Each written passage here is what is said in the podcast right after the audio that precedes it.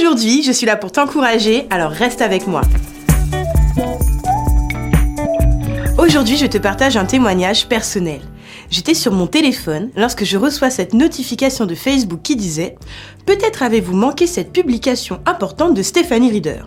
Je clique sur la notification et consulte la publication qui disait ceci. Ne crains rien, car je suis avec toi. Ne promène pas des regards inquiets, car je suis ton Dieu. Je te fortifie, je viens à ton secours, je te soutiens de ma droite triomphante. Tu l'as reconnu, c'est un passage de la Bible. J'ai tellement lu ce verset, cette vérité, que pour être sincère, à la première lecture, je l'ai survolé. Un peu en mode, oui, je sais déjà tout ça. Quelques secondes après, je réalise, c'est la parole de Dieu. Même si je l'ai lu 50 fois, que je la connais par cœur, que j'ai enseigné dessus, prié, déclaré maintes et maintes fois ce passage, c'est la parole de Dieu et il s'y trouve un trésor caché. Alors j'ai médité sur ceci.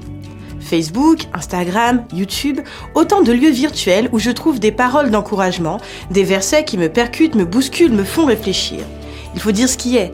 Toi et moi vivons à une époque où il n'y a jamais eu autant d'enseignements ou d'enseignants accessibles à toute heure du jour ou de la nuit via Internet. Et c'est une bénédiction bien sûr. Mais une question me trotte dans la tête. Sur les réseaux sociaux, tous ces versets, tous ces enseignements défilent sur mon fil d'actualité et je me demande si je ne suis pas parfois victime d'un gavage. Et là, attention, je veux préciser ma pensée. Lorsque je suis prise dans le flot de consommation des réseaux sociaux, est-ce que je prends le temps de digérer ce que je lis De réaliser pleinement ce que je viens de lire De m'en approprier les principes clés?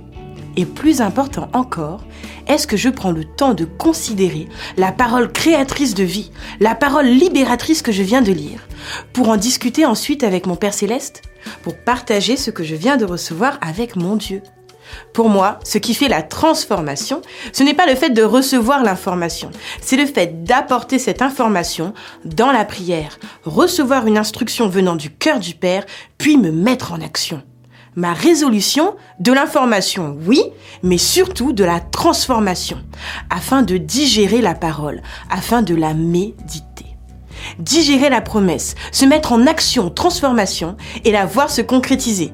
C'est mon challenge et ma prière pour toi aujourd'hui.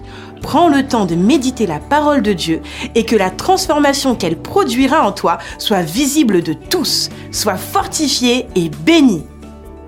Et abonne-toi